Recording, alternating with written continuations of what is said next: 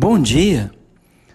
Nós vimos os terríveis pecados dos líderes com relação ao próximo no capítulo 2.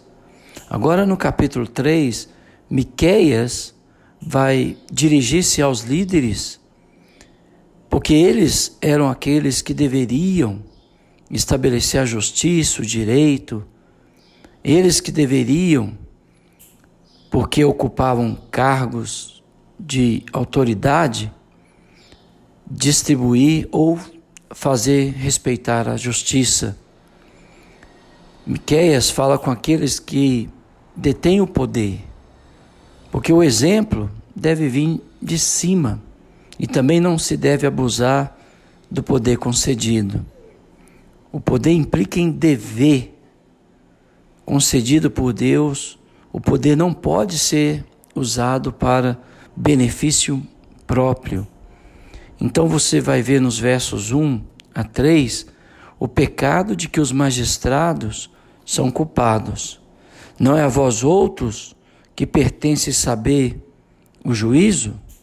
Então, aqueles que detinham o poder pecaram contra o conhecimento, negando o conhecimento, a justiça e o amor àqueles que lhes procuravam.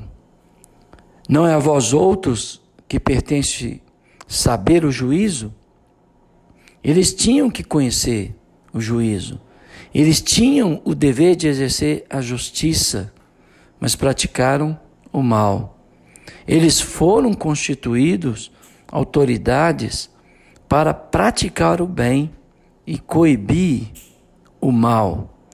Em vez disso, eles coibiam o bem e praticavam o mal. O que aborreceis o bem e amais o mal. Né? No verso 2 está escrito isso. E deles Arrancais a pele e a carne de cima de, dos seus ossos, que comeis a carne do meu povo, e lhes arrancais a pele, e lhes esmiuçais os ossos, e os repartis como para a panela, e como carne no meio do caldeirão. Os magistrados se tornaram canibais. Eles agiram como antropófagos Infelizmente, eles devoravam a carne do povo do Senhor. Eles viram o povo de Deus não como ovelhas a quem deveriam apacentar, cuidar, mas como ovelhas a quem deviam arrancar a lã, comer a carne e lhe quebrar os ossos. Esta linguagem nua e crua retrata a crueldade com que os ricos magistrados tratavam os pobres. Estes, sendo oprimidos, injustiçados, ao recorrerem aos tribunais para se defender contra a opressão, nada encontravam a não ser mais opressão. Como resultado dessa corrupção dos tribunais, os pobres são como que esfolados, cozidos, devorados por aqueles que deveriam defender o seu direito. Assim, as pessoas investidas de autoridade para impedir a injustiça acabam praticando do próprio crime que deveriam coibir. Ah, no verso 4, o Senhor então declara a sua punição a esta liderança corrupta. Então chamarão ao Senhor, mas não o ouvirás. Antes, esconderá deles a sua face. Naquele tempo, visto que eles fizeram mal às suas obras, ainda que os criminosos escapem do braço da justiça humana, jamais escaparão da justiça divina. Ainda que fiquem impunes nos tribunais da terra, jamais serão inocentados no tribunal de Deus. Além desta punição pela qual serão julgados, no verso 4, o profeta continua: Eles chamarão ao Senhor, mas não o ouvirá. Os amantes do mal é que se verão em uma situação de vítima, de canibalismo, na qual, na qual terão de gritar por, por socorro. Entretanto, não serão atendidos. A punição é proporcional à culpa. Os magistrados não ouviram o clamor do povo, ao contrário, abandonaram-nos e oprimiram-os, pois eles colherão o que semearam. Deus lhe pagará na mesma moeda. Eles não deram ouvido ao clamor dos pobres, agora Deus se recusará a dar ouvidos ao, ao clamor deles. Miqueias destaca duas coisas que eles terão de enfrentar no dia da calamidade. Primeiro, o silêncio de Deus. E não tem coisa que mais assusta é quando você grita, clama e o Senhor fica em silêncio. O juízo mais duro que uma pessoa possa receber da parte do Senhor é o seu silêncio. O segundo era o abandono de Deus. Eles iam buscar a Deus no dia da angústia, mas o Senhor esconderia deles a sua face e permitiriam que perecessem nas suas iniquidades por causa das suas obras que eram más. Infelizmente, muitas vezes Deus tem se silenciado e Deus tem nos feito sentir o seu abandono, e não é porque Ele é mau, é por causa das nossas transgressões, é por causa dos nossos pecados. Os nossos pecados nos levam à destruição.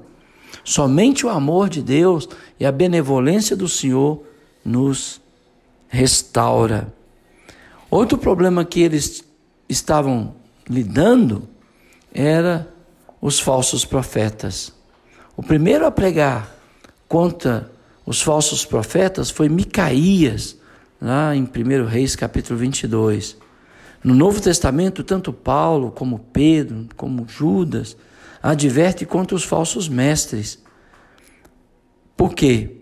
Porque os falsos mestres dizem paz e segurança, enquanto o Senhor está declarando guerra contra os graves pecados que esses falsos estavam praticando e influenciando as autoridades a fazerem o mesmo. Assim diz o Senhor acerca dos profetas que fazem errar o meu povo. Havia uma, uma classe de profetas em Jerusalém que dava sustentação aos corruptos que se instalaram no poder. Esses profetas eram os profetas da conveniência. Eles não tinham a palavra de Deus, mas pregavam como se fossem os legítimos representantes de Deus. Assim, em vez de conduzir o povo à verdade, eles induziam o povo ao erro.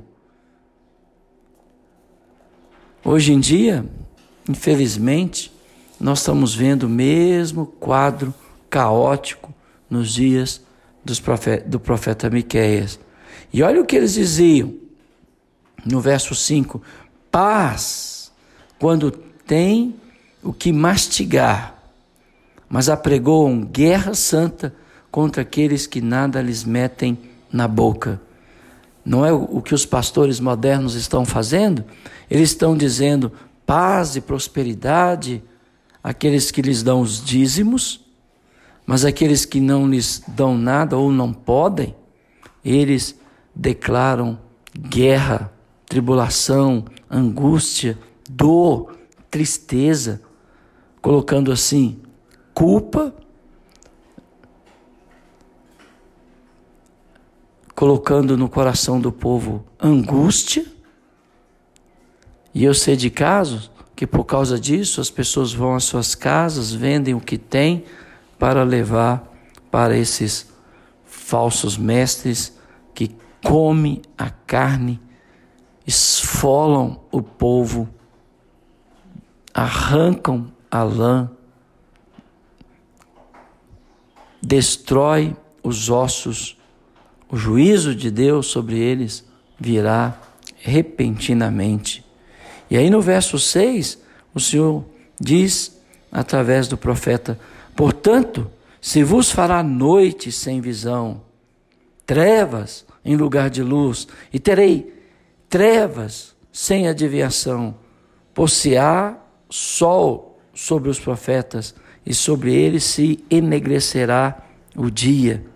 Os que cegaram os olhos e a mente do povo serão afligidos agora com a noite com as trevas, com a escuridão vinda da parte do Senhor para com eles. No verso 7, os videntes se envergonharão. Aqueles profetas que faziam vista grossa ao pecado, que se calavam por conveniência, que omitiam a verdade para não constranger os poderosos na prática vil de seus crimes, e que profetizavam por dinheiro, seriam completamente envergonhados. Chegaria o dia em que, em que suas falsas profecias seriam desmascaradas. Chegaria o momento em que suas previsões otimistas seriam reduzidos à desgraça. Jerusalém destroçada, os ricos, os magistrados, teriam seus tesouros pilhados, as casas destruídas, suas famílias arrancadas como escravos para a Babilônia. E os adivinhadores se confundirão. Sim, todos eles cobrirão o seu bigode, porque não há resposta de Deus. Os falsos profetas se confundirão e a falsa profecia se cobrirá de vergonha, porque no dia da angústia os céus estarão em silêncio. Os profetas mercenários cobrirão seu bigode em sinal de vergonha, porque naquele dia sua máscara será retirada, sua doutrina falsa será denunciada e, a sua, e as suas motivações torpes serão expostas. O termo cobrir o bigode é uma expressão de luto. E, ao mesmo tempo, era um requisito exigido dos leprosos. Esta era a ameaça que Deus faria aos falsos profetas. Ficarão vivos, mas em um, em um espírito enlutado, permanecerão buscando a resposta de Deus, mas não mais a encontrarão. Terão aparência da santidade, mas serão de fato reconhecidos como impuros e separados de Deus, como se estivessem leprosos. Você pode conferir esta instrução no livro de Levítico, capítulo 13, verso 45, e em Ezequiel, capítulo 24, verso 16. Quando Deus retém sua resposta, o resultado é uma experiência traumática, igual da morte de um ente querido. Depois de apontar os pecados dos falsos profetas e anunciar o juízo divino sobre eles, Miqueias mais uma vez os reprova, contrastando seu ministério fiel com a apostasia deles. Olha o que ele disse sobre o seu ministério no verso 8: Eu, porém, estou cheio do poder do Espírito do Senhor. Miqueias não prega movido pela eloquência ou energia da carne, ele prega pelo poder do Espírito Santo. Ele não está cheio de ganância, como os falsos profetas, está cheio do Espírito do Senhor. Miqueias não está dormindo ou sendo dormin, dominado pela sua, pelas fraquezas, dos interesses mesquinhos imediatistas do povo. Ele está governando pelo poder que vem do alto. Miqueias teme a Deus e não os poderosos do mundo. Essa deve ser a postura da igreja de hoje: temer a Deus e não os poderosos deste mundo. Os falsos profetas estavam cheios de avareza. Miqueias estava cheio do Espírito Santo. Os falsos profetas eram governados por uma incorrigível fraqueza moral. Miqueias era dirigido pelo poder que vem do Senhor. Então você pode observar nitidamente o contraste entre Miqueias e os falsos profetas. Ele continua falando seu juízo cheio de juízo e de força para declarar a Jacó a sua transgressão e a Israel o seu pecado. A palavra no hebraico aqui, falando de força, a ideia é de um guerreiro e transmite o sentido de uma coragem moral, enquanto os falsos eram tinham ausência de moralidade e eles não eram guerreiros ao anunciar a santidade do Senhor. Eram fracos e covardes, falando o que o povo queria ouvir e não o que o Senhor tinha para falar. E aí então no verso 9, ele disse: Ouvi agora isso, vós, cabeças de Jacó. Ele está falando diretamente à liderança. E vós, chefes da casa de Israel. O chefe dessa quadrilha criminosa eram os magistrados civis, o time do primeiro escalão do governo.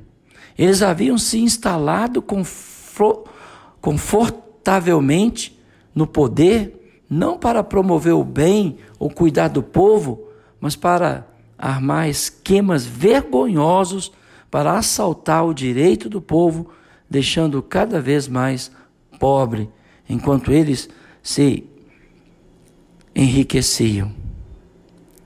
Parece a sociedade brasileira, né? Com seus líderes que, que servem ao dinheiro, em vez de servir o povo com o dinheiro, que abominais o juízo e perverteis tudo que é direito, e edificais a Sião com sangue e a Jerusalém com perversidade. Isto era o que os magistrados faziam.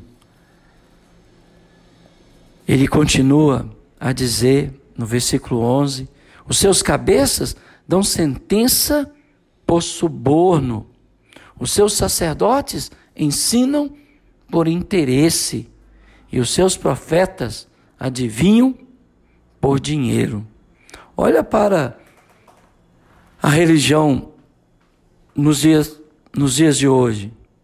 As pessoas estão ensinando por dinheiro. Estão ensinando por interesse próprio. Estão dando sentenças por suborno. O que você vai encontrar na nossa congregação diante de uma questão que você esteja, por, por exemplo, vivenciando, não será a nossa opinião. O que nós vamos fazer é sentar a uma mesa, abrir as Escrituras e dizer a você o que o Senhor disse. Não é o que eu acho, o que eu penso. Isso não tem valor algum para edificar você na sua vida com Deus. Mas o que o Senhor disse. E se você acatar as instruções que vêm do Senhor, através da sua santa palavra, você será uma pessoa, sem dúvida, abençoada pelo Senhor, se de fato o seu interesse é o Senhor e a sua vontade. Porque muitas pessoas não têm interesse no Senhor, não têm interesse na vontade do Senhor, mas nos benefícios que o Senhor possa lhe proporcionar, que não é o nosso caso.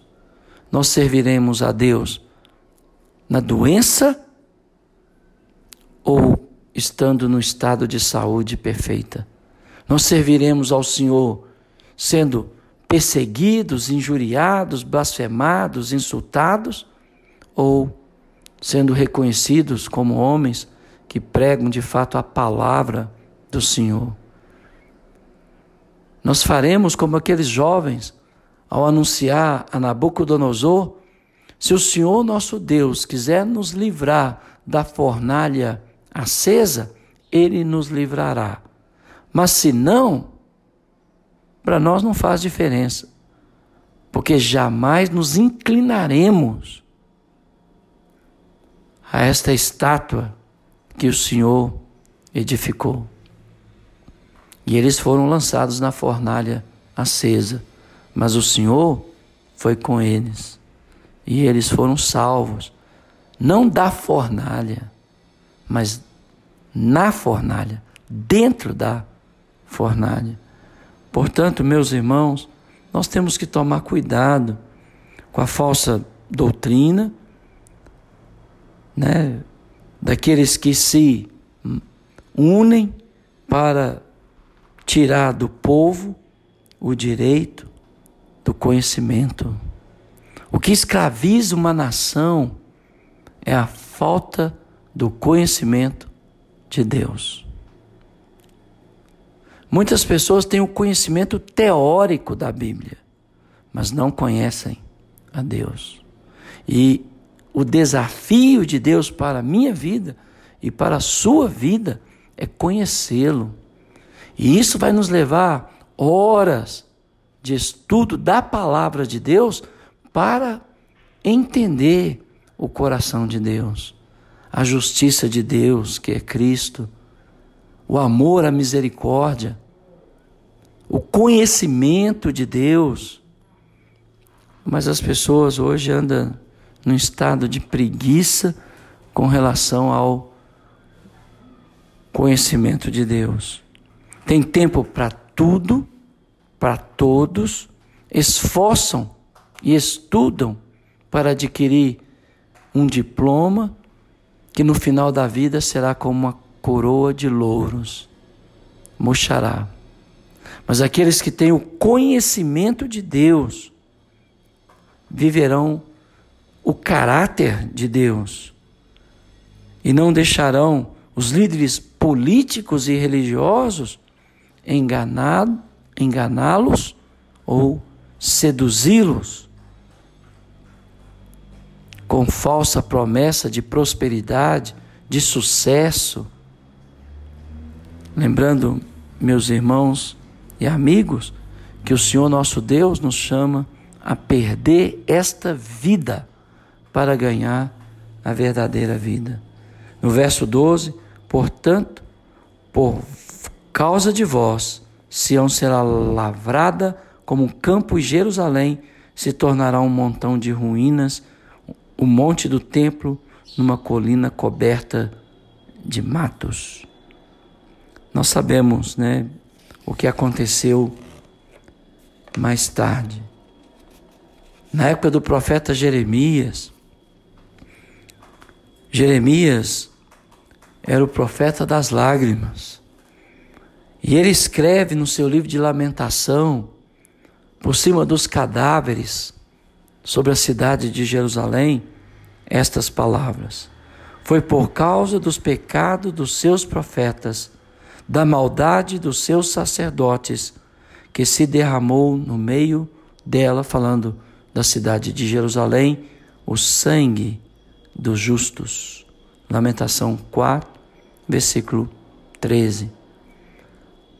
Meus irmãos, que eu tanto amo, respeito e admiro, nós estamos vivendo uma situação que, se for necessário, para defender o juízo, a justiça, a família, Deus, alguns de nós seremos levados às prisões e lá seremos mortos. Você está pronto para isso, meu irmão? Ou só está pronto para sentar no conforto dos nossos prédios, por mais simples que eles sejam, eles são confortáveis, tem cadeiras confortáveis, tem bancos confortáveis, alguns dos nossos pés têm ar-condicionado. Você está pronto para perder a sua vida por defender o que é direito, o que é justo, o que é santo, o que é verdadeiro, à custa do seu sofrimento pessoal, à custa de um aprisionamento, sendo arrebatado do seio da sua família, inclusive do seio da igreja, como o apóstolo João, que foi arrebatado do convívio dos irmãos, exilado na ilha de Patmos, por sustentar o testemunho de Jesus Cristo. É isto que nós devemos fazer, sustentar o testemunho de Jesus Cristo. Não é nos achar brigando por questões desta terra, mas juntos, unidos, fortalecidos na força do Senhor e do seu poder, prontos para levantar a nossa voz contra toda injustiça e perversão, mesmo que isso nos custe prisão, morte, perda, dor, lágrimas. Você está pronto? Eu espero que sim. O objetivo dessa série é preparar você para suportar as mais terríveis injustiças por parte dos líderes religiosos e políticos que estão aliados por lucro próprio e não pelo bem da nação brasileira. Eu espero que você esteja pronto para defender a sua fé e não seu partido político. O nosso partido chama Jesus Cristo. Por ele nós existimos, por ele nós nos movemos, mas também por ele nós morremos. Por ele nós privamos a nossa vida, por ele nós nos doamos, nos sacrificamos para que outros possam viver, possam ter uma vida confortável e abençoada. O nosso partido é Jesus Cristo. Eu espero que seja o seu. Que Deus te abençoe.